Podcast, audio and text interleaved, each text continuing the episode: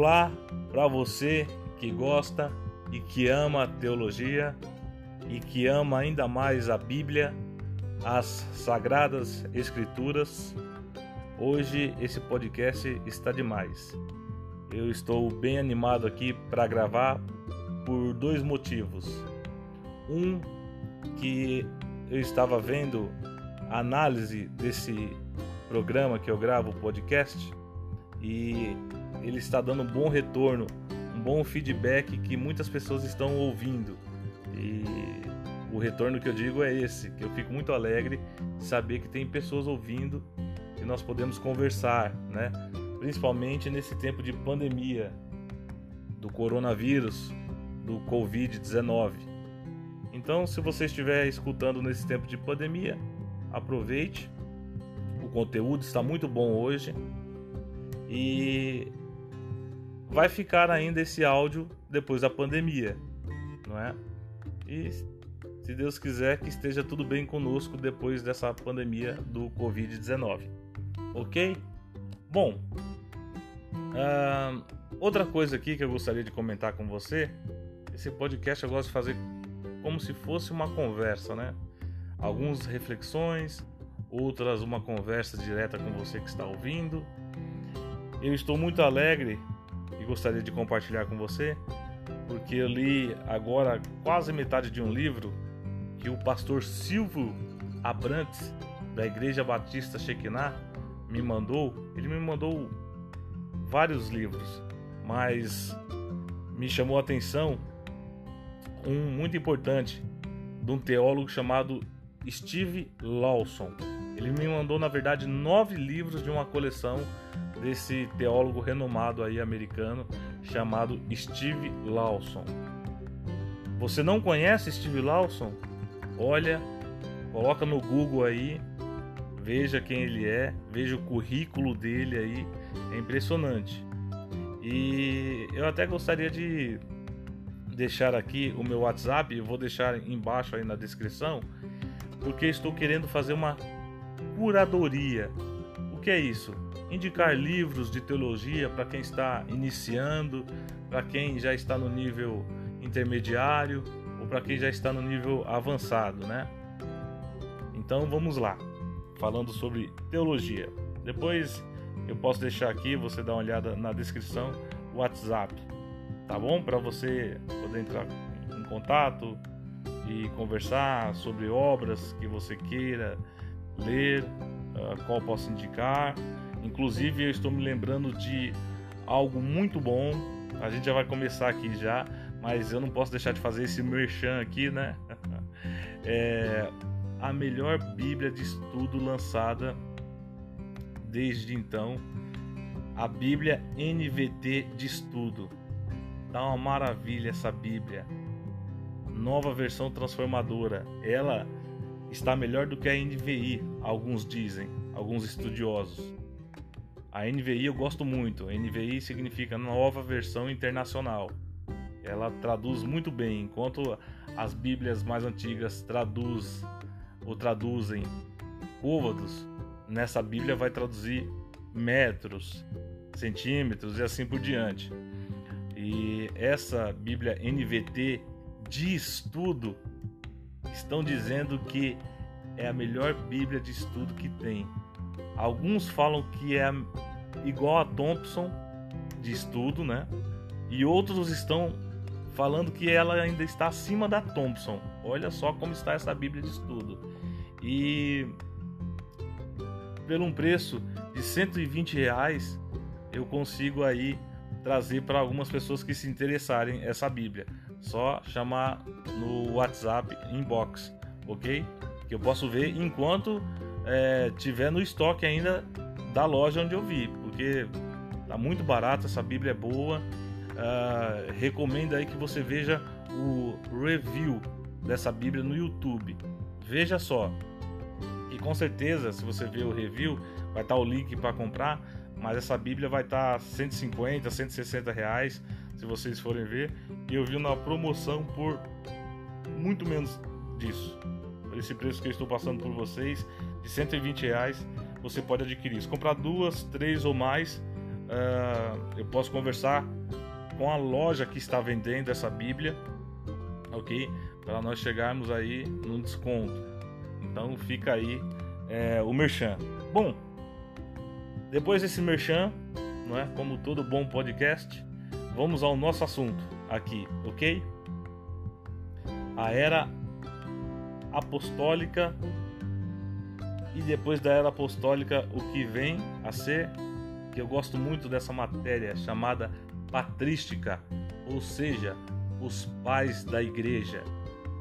Vejamos, nós paramos no seguinte ponto das três perseguições que houveram na história inicial da igreja. Falamos sobre Nero, Domiciliano, Trajano, Adriano, Marco Aurélio, Sétimo Severo, Décio e Diocleciano. Falamos desses homens, desses imperadores que perseguiram a igreja. Se você não está lembrado ou não lembra muito desses nomes, é só você voltar no podcast anterior. Eu estou falando desses homens e as perseguições que eles fizeram aos cristãos, ok? Vamos lá. Os pais da igreja. Termina a era apostólica com a morte de João, o apóstolo Jesus Cristo. Então termina com a morte de João em Éfeso, o último apóstolo de Jesus, que morreu logo após a sua libertação de Pátimos onde escreveu o Apocalipse. Olha só que importante, como está ligada com a Bíblia, né? E vai levando a história da igreja, saindo da Bíblia e percorrendo aí os meandros da história até chegar nos nossos dias. Vamos lá. Deus já havia capacitado homens para cuidar de sua igreja e começou uma nova era para o cristianismo Veja, depois da morte de João, o último apóstolo de Jesus, Deus já tinha provido homens para cuidar da sua igreja. Olha que interessante. E a coisa vai ficando melhor, né? Porque é a obra de Deus, a obra do Espírito Santo agindo e muito forte. Bom, a obra que os apóstolos receberam do Senhor Jesus e a desenvolveram tão arduamente acha-se agora na mão de novos líderes que tinham a incumbência de devolver a vida litúrgica da igreja, como fizeram os apóstolos, dar continuidade ao que os apóstolos estavam fazendo. O período que comumente é chamado de pós-apostólico ou a era patrística, a era dos pais da igreja, é de intenso desenvolvimento do pensamento cristão. Olha a importância desse período também. Cada período teve a sua importância, mas aqui o desenvolvimento do pensamento cristão teve praticamente o seu ápice. Vamos lá.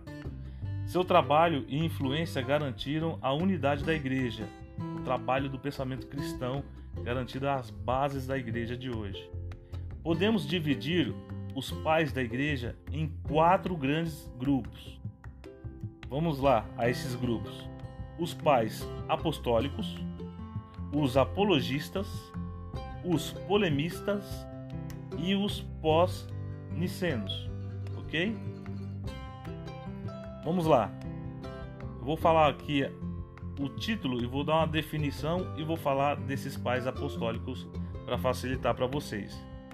Pais apostólicos foram os mais antigos escritores cristãos fora do Novo Testamento eles tiveram relação mais ou menos direta com os apóstolos. Escreveram para a edificação da igreja. Quem são esses? São Clemente de Roma, que viveu entre 30 e 100 depois de Cristo, então viveu 70 anos, né? Inácio de Antioquia, que viveu do ano 35 ao ano 108 depois de Cristo. Temos Policarpo de Esmina, que nasceu no ano 69 e faleceu no ano de 155 depois de Cristo. Temos Papias de Hieralópolis, que nasceu no ano 70 e faleceu no ano de 140 depois de Cristo. Esses são alguns dos pais apostólicos, os que tiveram mais relevância. Aí agora nós partimos para os pais apologistas, que empregaram suas habilidades literárias em defesa do cristianismo perante a perseguição do Estado. Eles faziam explanação e uma justificação racional do cristianismo para as autoridades. Olha só que importantes. Temos dois nomes relevantes aqui: Justino Mártir, que ele nasceu no ano 100 e faleceu no ano 166 depois de Cristo. É na nossa era já aqui, né? Depois de Cristo. Tertuliano, esse aqui também conhecia muito. Todos os pais da igreja conheciam, mas Tertuliano conhecia muito. Ele nasceu em 155 e faleceu em 220 depois de Cristo, né, no primeiro século, né? Todos esses aqui praticamente do primeiro século, depois a gente vai para o segundo século aqui, mas todos ainda do primeiro século. OK. Temos aí os pais mais relevantes apologistas. O que é apologista ou apologética? É quando se defende a fé. Então eles defendiam a fé, defendiam a Bíblia, defendiam aquilo que os apóstolos deixaram, que Jesus Cristo deixou, né, a mensagem de Deus, eles defendiam. E isso com documento, escrito, com muitos livros. Tremendo. Se a gente parar para ver, aqui vai ter que ter muito podcast para explicar cada um, para falar da história de cada um. Inclusive, tem livros sobre cada um deles que é sensacional. Vamos lá. Temos os pais polemistas, que são aqueles que responderam os desafios dos ensinos heréticos, condenando veementemente essas doutrinas e seus mestres, defenderam a fé cristã dentro da igreja. Esses aqui, além de apologistas, eles eram polêmicos, exatamente por fazer uma apologia tão forte à fé, né, de nosso Senhor Jesus Cristo e da Bíblia. Então, tinha até debates, né? De um lado a pessoa uma ideia herética e do outro lado já vinha esses pais polemistas. Eu vou citar alguns aqui de maior renome também de relevância. Irineu de Leão, esse aqui também conhecia muito na área dele. Ele nasceu no ano de 130 e faleceu em 202 depois de Cristo, né? Orígenes. Conhecia bastante. Eu falo assim porque eu fico lembrando das histórias deles e sei até onde eu li, né? O tanto que eles conheciam, muita coisa. Orígenes de Alexandria. Ele nasceu em mil, perdão, ele nasceu em 185 e faleceu em 254 DC, né, depois de Cristo e Cipriano de Cartago, que nasceu no ano 200 e faleceu no ano 258 depois de Cristo. Não confundir esse Cipriano com São Cipriano, tá? Não vamos confundir não, ok? Esse aqui foi um pai da igreja muito importante, Cipriano de Cartago. Vamos lá. Vou falar do primeiro então aqui. Já dei os títulos os anos que eles nasceram. Vamos falar um pouquinho de cada um deles, ok? Eu acredito que quem nunca ouviu falar ou já ouviu falar por cima, queira nesse momento ouvir mais um pouco deles, das histórias deles. E quem já ouviu, vale a pena relembrar, né? Eu gosto muito de relembrar. Pela minha voz você pode notar que já emana a alegria de lembrar deles, né? Vamos lá. E olha que vai ter coisa chocante aqui, hein? Coisa impressionante. Já começar por esse primeiro aqui. Clemente de Roma, que nasceu no ano 30, como eu falei, e faleceu no ano 100. Esse Clemente aqui pode ser o Clemente que foi citado em Filipenses 4, 3, tá? capítulo 4, versículo 3. Depois dá uma olhadinha. E aqui eu vou dar só uma pitadinha, pincelada de teologia. Possível autor da Epístola aos Hebreus. mas eu devo deixar bem claro aqui: ninguém sabe quem foi, mas possível, possível, né? É, desse podcast aqui, não meu, mas eu falo assim dessas informações que eu estou trazendo para vocês aqui. Muito interessante. Vamos lá. Possível autor da Epístola aos Hebreus, né? Já começa quente aí, falando dos pais apostólicos. Autor de 1 Clemente, o mais antigo documento cristão fora do Novo Testamento. Então ele teve um documento escrito muito importante, ok? Uh, nele ele escreve sobre a problemática da congregação em Corinto, onde alguns presbíteros ou bispos tinham sido despostos, ok? Então a informação dele aqui. Ele foi preso no reinado de Trajano e condenado ao exílio com trabalhos forçados nas minas de cobre e no ano 100 foi atirado ao mar com uma pedra amarrada ao pescoço. Ele é considerado o quarto papa né, pela Igreja Católica, ok?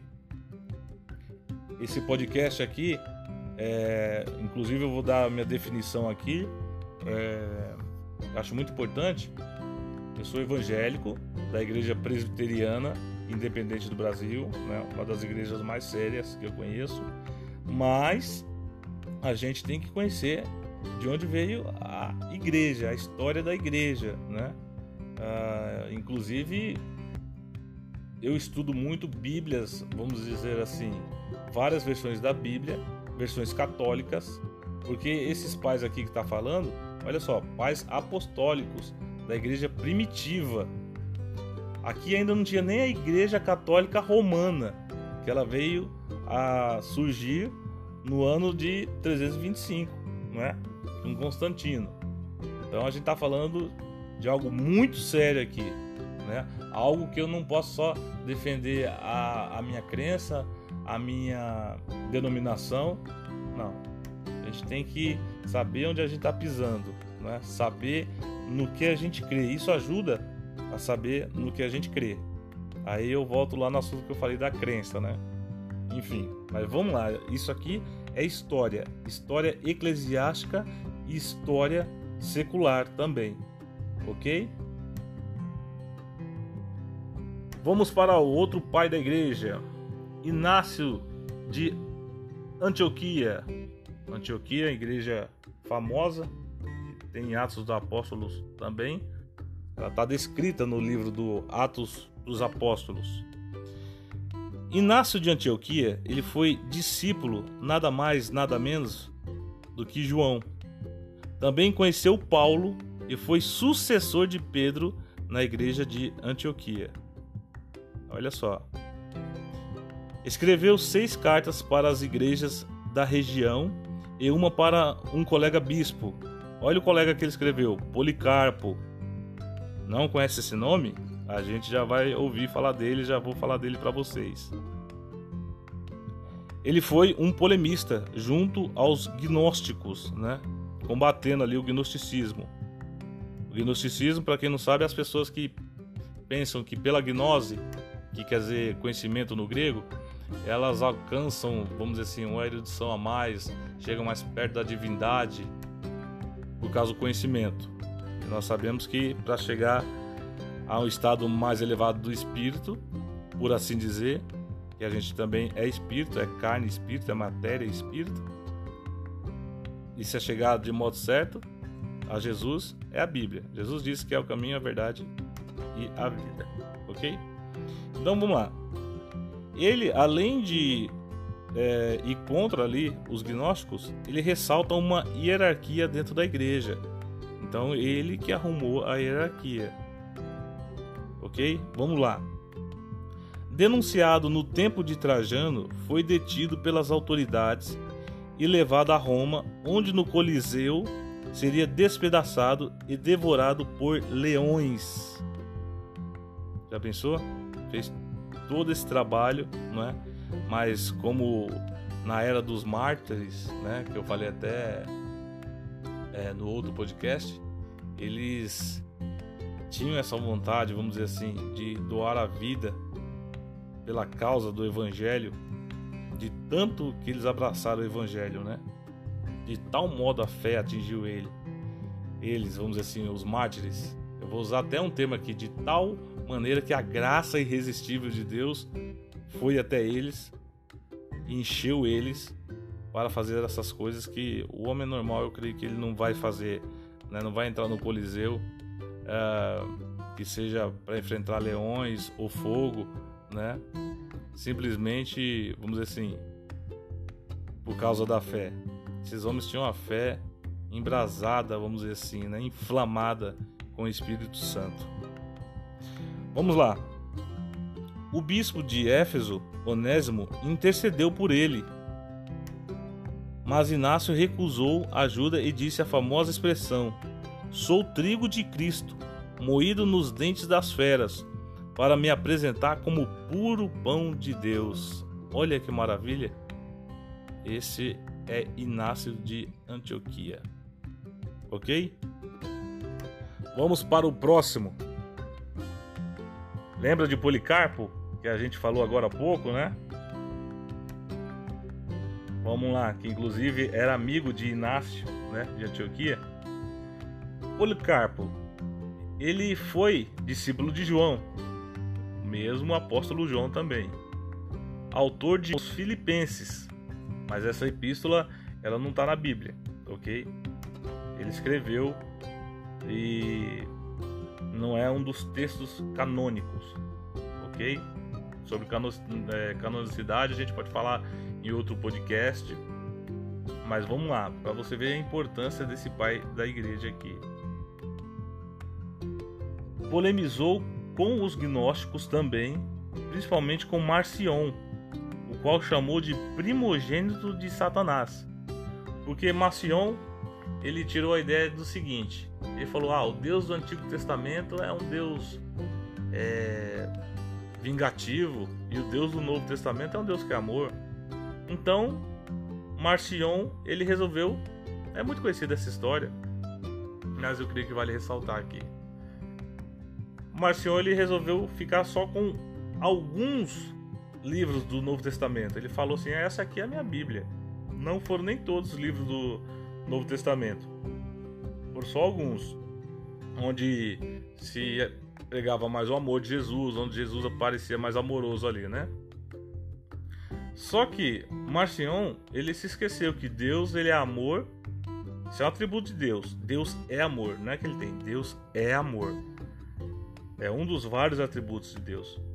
E o outro atributo de Deus é que ele é juízo. Então, Marcion, né, como todo ser humano quer escapar de Deus às vezes, né? quando não está com Deus, o que, que ele fez? Em vez de ele aceitar esse Deus que é, é amor, né, que é graça, mas que também é justiça e juízo, ele falou: não, deixa eu sair aqui, fica mais fácil para me seguir a vida, tirando né, esses livros, rejeitando todo o Antigo Testamento e alguns livros do Novo Testamento, pegando só ali que Jesus falava de amor, né? Então, olha só o que Policarpo chamou ele. Você é um primogênito de Satanás, porque você está tirando né, das Sagradas Escrituras. E outra, Marcion estava. Ele fez um cano dele, vamos dizer assim, né? Um cano muito errado. Só estou usando a palavra cano para entender, né? E levando muitos a erro, falando que. E até hoje ainda tem essa heresia. É, muitos pensam que o Deus do Antigo Testamento é diferente do Deus do Novo Testamento. E vale lembrar que Deus do Antigo Testamento, Deus amou, Deus amou Jacó, Deus amou Abraão, amou Davi, não é? Deus também, vamos dizer assim, se vigou de várias pessoas, corrigiu, né, os seus filhos ali, Israel. E o pai que ama, ele corrige, não é isso? Agora, Marcion se esqueceu que no Novo Testamento também, Jesus se ira. vocês podem ler o livro de Apocalipse, vocês já vão lembrar aí que tem a ira do Cordeiro de Deus, tem a ira de Deus derramada, né? Enfim. Então Marcião ele fez isso e uh, Policarpo bateu de frente ali chamando de primogênito de Satanás, né? Vamos lá. Ainda falando aqui de Policarpo. De idade avançada, foi levado diante das autoridades no tempo de Antonino, o Pio, eu já falei desse imperador aqui também no outro podcast, e foi induzido a negar a Cristo. Perceba, ele foi induzido a negar a Cristo, só que ele não negou não. Olha o que ele disse. Policarpo disse a seguinte frase, abre aspas. Por 86 anos eu servi a Jesus. Como então posso blasfemar contra meu rei e salvador? Fecha aspas. Tremendo. Policarpo dizendo que por 86 anos serviu a Deus e como poderia blasfemar se Jesus nunca fez mal a ele, não é? Então, de acordo com a obra chamado Martírio de Policarpo, que é conhecido por estudantes de teologia, ele foi apunhalado quando estava amarrado numa estaca para ser queimado vivo e as chamas milagrosamente não o tocaram. É assim está relatado na história e apunhalaram ele para morrer logo. Né? Discípulo de João, Policarpo. Papias. Passamos para Papias de Herápolis, que nasceu em 60 e faleceu em 130. Foi companheiro de Policarpo e também discípulo do apóstolo João. Foi martirizado junto com Policarpo as suas intenções dos provérbios do Senhor, a palavra ditos, né? Elogia ou logia, em cinco livros teria sido uma das principais autoridades no início da exegese das palavras de Jesus, alguns dos quais são registrados no Evangelho de Mateus e no Evangelho de Lucas. Quer dizer, ele escreveu algumas coisas, Papias escreveu é, muitas coisas, na verdade. Falei algumas, mas muitas coisas, fazendo a exegese dos textos ali do que o Senhor Jesus disse no Evangelho, ok? Os livros queimaram muitas coisas, enfim, é, tem fragmentos desses livros hoje em dia, ok? E ele foi também martirizado junto com Policarpo. A história dele é mais curta, mas também foi mártir. Vamos lá. O próximo é Justino, o Marte. Nasceu no ano 100 e faleceu no ano 165. Natural de Samaria ou Samaria, alguns dizem assim também o nome da cidade, vocês conhecem da Bíblia. Geralmente o pessoal fala Samaria. Estudou filosofia e era professor. Foi apologista entre os pagãos e polemista contra os gnósticos. Olha só que ele serviu nas duas frentes, apologistas entre os pagãos e polemista contra os gnósticos. Depois de convertido, Justino continuou usando a capa que o identificava como filósofo. Ah, os filósofos antes eles era reconhecido pelas capas que ele usavam, né? Desde Sócrates, passando por todos filósofos gregos, né? Usavam a capa e também Justino usava essa capa porque ele era filósofo, né? Então passou a afirmar que o cristianismo era a verdadeira filosofia. Olha só que interessante. Né? Muita coisa mudou né, do primeiro século para cá, mas eu vou falar por mim aqui, creio que não é errado afirmar isso. Deus mudou tanto Justino, né, o mártir, vamos dizer assim, a, a ver que a, a filosofia geralmente ela é o homem contemplando as coisas, pensando nas coisas da vida. Então, geralmente não tem uma ligação com Deus, principalmente nos dias atuais de hoje. Mas naquele tempo, o Espírito Santo de Deus ajudou a Justino a ver que cristianismo era a verdadeira filosofia, quer dizer, uma filosofia de vida eu achei tremendo aqui quando eu vi, quando eu li, e desde as histórias que eu soube do pai da igreja, né? Dos pais da igreja, da patrística, é um assunto, como eu falei para vocês, gosto muito. e estou gostando de dividir aqui com vocês. Vamos lá. Olha só um pouquinho do currículo de Justino. Ele ensinou em Éfeso e depois em Roma. Ponto central da apologética de Justino consiste em demonstrar que Jesus Cristo é o Logos, ou seja, a palavra de Deus, né? Do qual todos os filósofos falaram.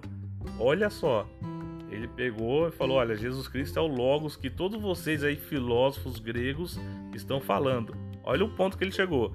É claro que se eu fosse uh, desdobrar isso aqui, daria 4, 5 horas. Mas só de a gente saber que Deus o capacitou né, a falar para todos os filósofos gregos que pensavam que a ideia de Jesus ser Deus era inconcebível. Por quê? Eles pensavam né, nos seus mitos, né? Ah, Zeus tem um filho com Atenas e nasce Hércules, é um semideus. Mas isso é tudo mitologia, não existiu, né? Agora, Jesus a gente sabe que existiu. Como a gente sabe? Prova histórica, né? É, Filho escreveu que Jesus existiu, uh, Tácito, qual mais historiador a gente pode dizer aqui? Estou dizendo de cabeça. Flávio Joséfo, tantos outros livros. A história né, do mundo foi dividida é, pelo nascimento de Jesus, não é?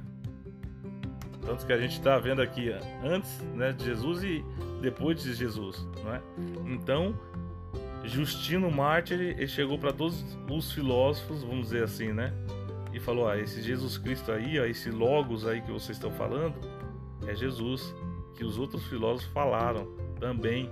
Ele lembrando, fazendo uma referência a Platão, que já desconfiava, Deus já tinha colocado na cabeça de Platão que é, existia algo espiritual perfeito acima. Tanto que Platão foi quem cunhou o termo teologia, a que se tem notícia, né? Foi o primeiro aí. Ok? Vamos lá, continuando com Justino, o Marte. Ponto de destaque. Uh, ele coloca aqui, né? Reunimos-nos todos no domingo, não só porque foi o primeiro dia em que Deus, transformando as trevas em matéria, criou o mundo, mas também porque neste mesmo dia Jesus Cristo, nosso Salvador, ressuscitou dos mortos. Né? Então, é muito interessante essa questão do domingo, né? Porque nós não guardamos mais o sábado, né? É, não vou entrar muito nessa questão aqui, porque o podcast já está gigantesco, mas está muito bom compartilhar com vocês aqui.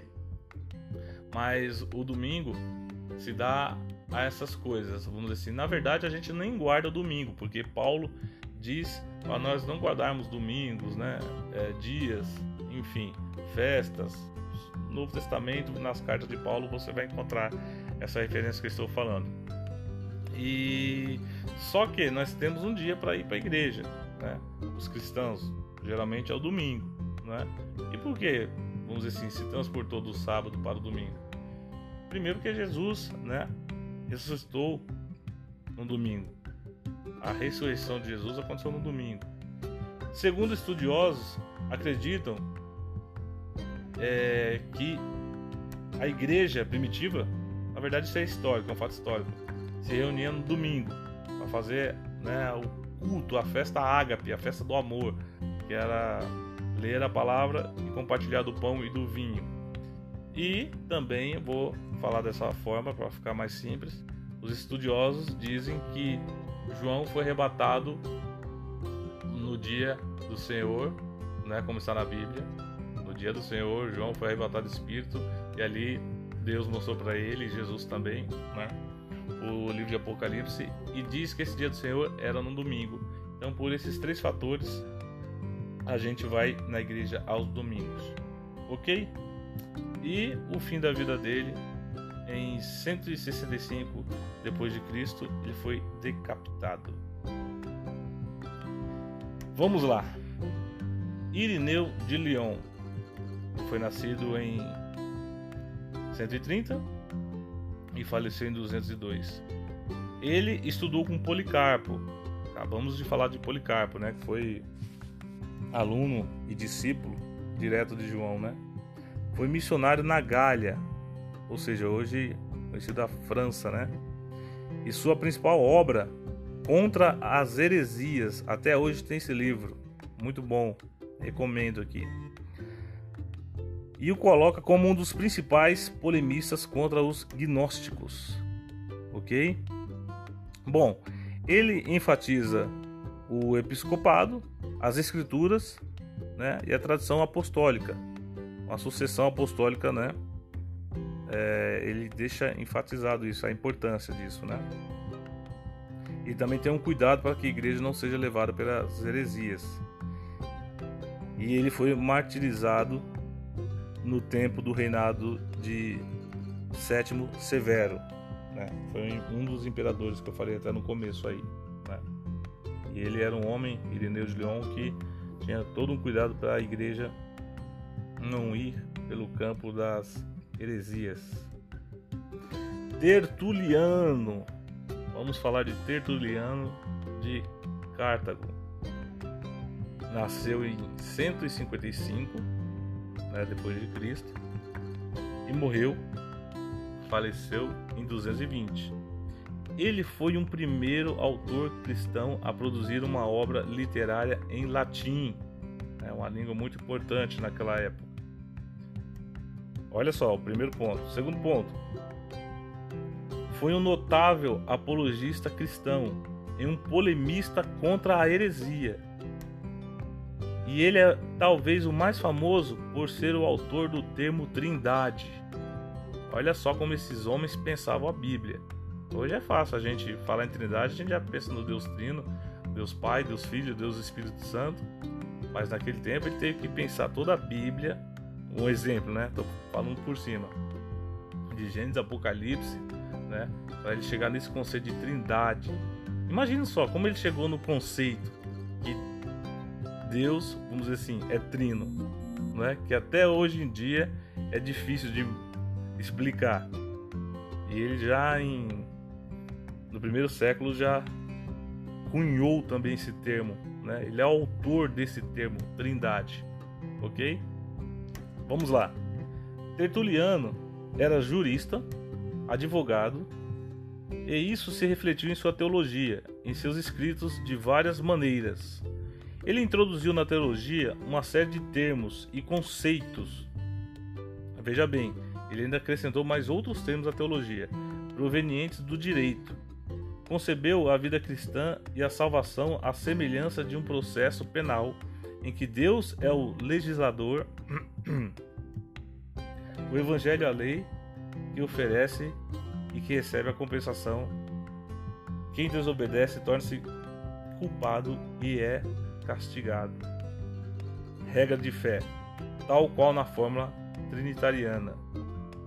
Só que teve um pontinho ruim aí é, de Tertuliano. Até a garganta aqui deu um nó aqui. Perdão, porque olha só, no final da vida dele, ele tornou-se montanista. A gente vai ver sobre isso já já. Orígenes de Alexandria nasceu em 185 e faleceu em 254. Teólogo, filósofo e escritor cristão de grande erudição escreveu cerca de 600 obras. Muita coisa, né?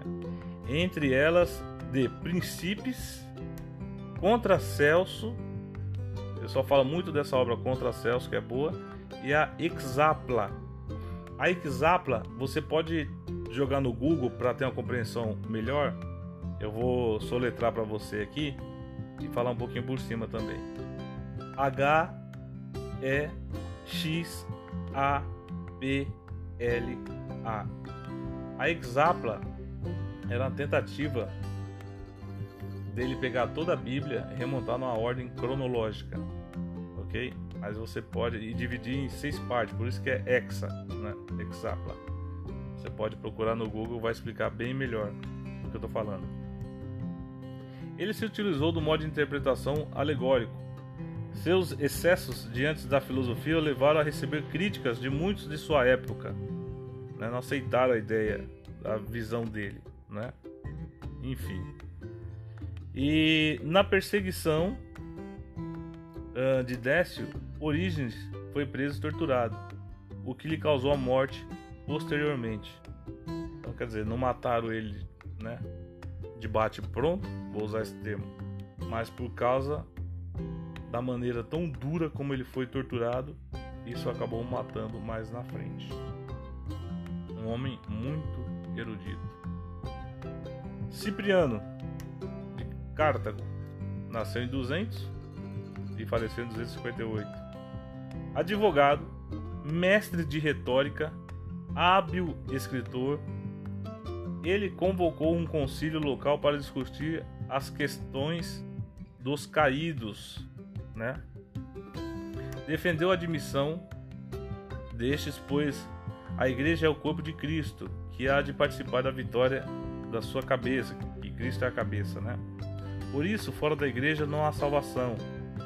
E ninguém que não tenha a igreja por mãe pode ter Deus por pai. Essa foi uma frase que ficou conhecida, né, por ele, por Cipriano de Cartago. E diante da perseguição do imperador Décio, do ano 249, Cipriano escolheu esconder-se para continuar prestando serviço à igreja.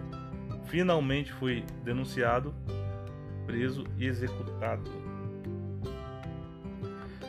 Esses foram os pais da igreja mais importantes. Eu vou citar outros pais da igreja só para nós termos ideia aqui como Deus usou muitos homens né, em várias épocas. Em Roma teve Hermas, em Alexandria também teve Barnabé, Teve também em Roma Hipólito, teve Tassiano na Síria, teve Teófilo na Antioquia, Melito em Sardes, Júlio Africano na Palestina, Gregório Taumaturgo na Palestina, Quadrato em Atenas, Aristides em Atenas, Atenágoras em Atenas. Em Atenas, ó, eu citei três em Atenas. Atenas vocês sabem que era terra de filósofos, né? E então esses homens sabiam demais. Né? Ó, deixa eu falar desse Atenágoras, né, de Atenas. Ele fazia apologia e ele era filósofo platonista. E ele escreveu ao estilo clássico, né? O estilo clássico é mais erudito do grego. E tinha também Egesépio, ok? Da Síria. Bom, esses foram os principais pais da igreja, ok? E como eu falei para vocês de Tertuliano, que ao final da vida dele chegou a ser montanista, né, que era uma heresia, eu vou falar algumas heresias do primeiro século que esses pais da igreja combateram, ok? Uma foi ebionismo, defendia a lei mosaica para a salvação né, rejeitava Paulo e seus escritos. Então tem muitos hoje, né, que ah, eu sou judeu messiânico. Se não tem a mãe judia, né, se a mãe não for judia, esquece. Tem que aceitar Cristo para ser salvo. Ah, agora se a mãe da pessoa é judia, né, a pessoa é um judeu mesmo, então e ela aceitar, né, Jesus ou Yeshua ou Yeshua, que é o correto, aí a pessoa vai salva. Fora isso, não há salvação. Eu torci aqui porque eu já estou falando demais aqui empolgado, mas vamos lá. E vai ser edição, a vida é sem edição, então vamos lá. Uh, outra heresia terrível era o gnosticismo, né? que era a salvação pelo conhecimento. Eu falei para vocês, né? na verdade não tinha nada de salvação. Eles pensavam que ia ser salvos pelo conhecimento, mas não tinha nada disso. Quem eram os principais líderes? Era o Simão, o Mágico, uh, Serinto, Basilides, Saturnino, Marcião. Comentei com vocês, falei muito de Marcião pouco tempo atrás agora nesse podcast. Valentino e Tassiano. Simão o Mágico aparece em Atos dos Apóstolos. Era um gnóstico. Ok? Uh, vamos lá o que podemos ver para finalizar aqui é o maniqueísmo, que vem baseado numa religião chamada Zoroatrismo. eles acreditavam em dualismo, que é o que? Bem e mal, não é? Jesus e Satanás. Na verdade, a gente sabe que não é assim, que Deus está acima de todas as coisas, que Jesus é o nome sobre todos os nomes, está acima de Satanás, né? Tem até a célebre frase, né, que o diabo é o cachorro de Deus, vamos dizer assim, está na coleira de Deus, né? Quando Deus puxa ele, ele não pode fazer nada, né? Ele só vai até onde Deus permite, né?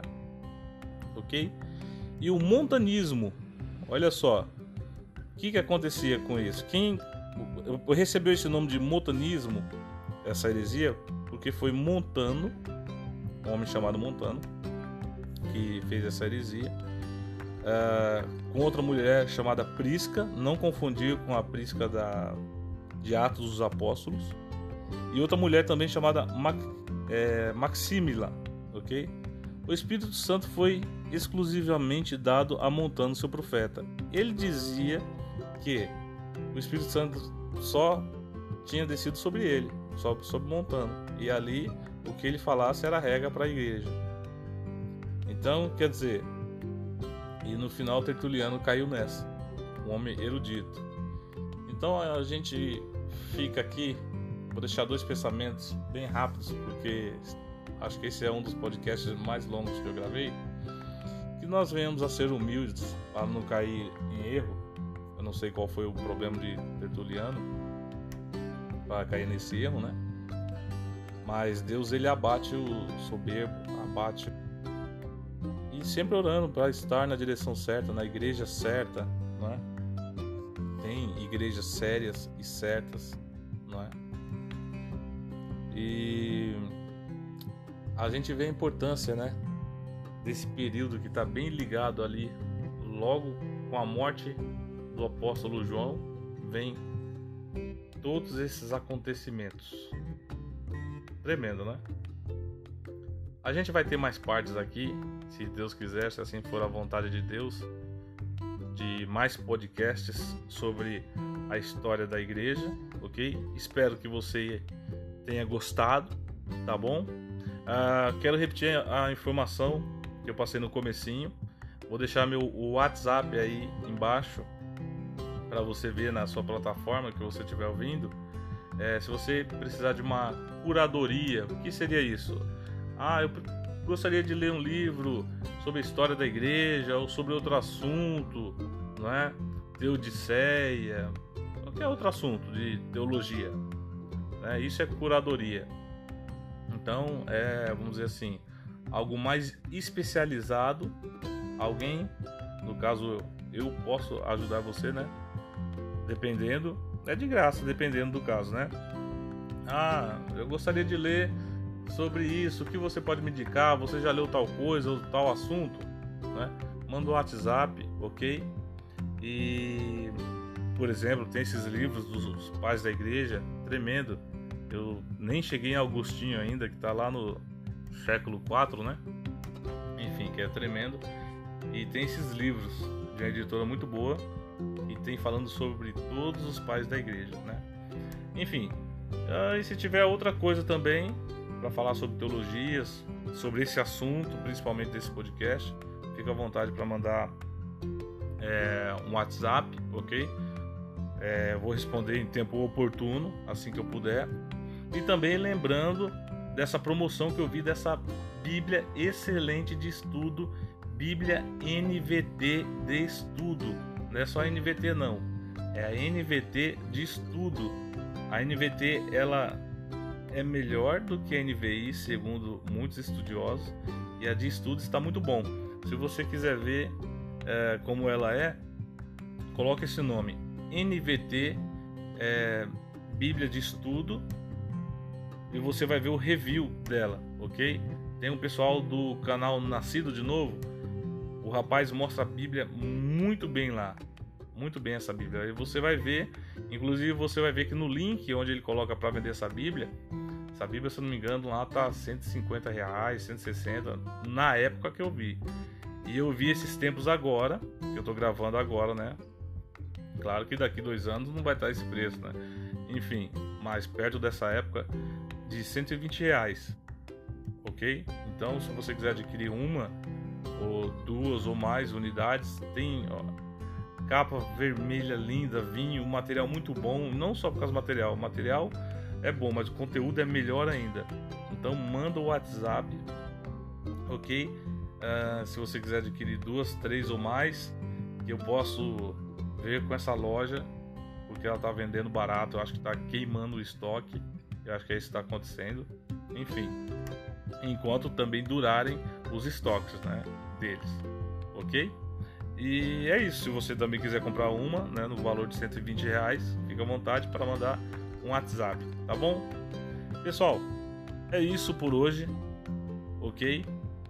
E foi com muita alegria que eu gravei para vocês aqui e queria já ter trazido esse assunto há muito tempo aqui, tá bom? O assunto de patrística, os pais da igreja, né? Depois dos fundamentos dos apóstolos, os pais da igreja. Que Deus abençoe você, que você tenha uma, uma excelente manhã, se for de manhã que você estiver ouvindo, uma excelente tarde, uma excelente noite, dependendo do horário que você estiver ouvindo, que você sinta-se bem, ok? E que Deus abençoe você, saiba que Deus reina, nada foge é, do olhar de Deus, então isso serve de consolo para nós. Deus cuida de nós, tudo coopera para aqueles que amam a Deus. Fique na paz do nosso Senhor Jesus Cristo. Tchau, tchau. Até a próxima, se Deus quiser.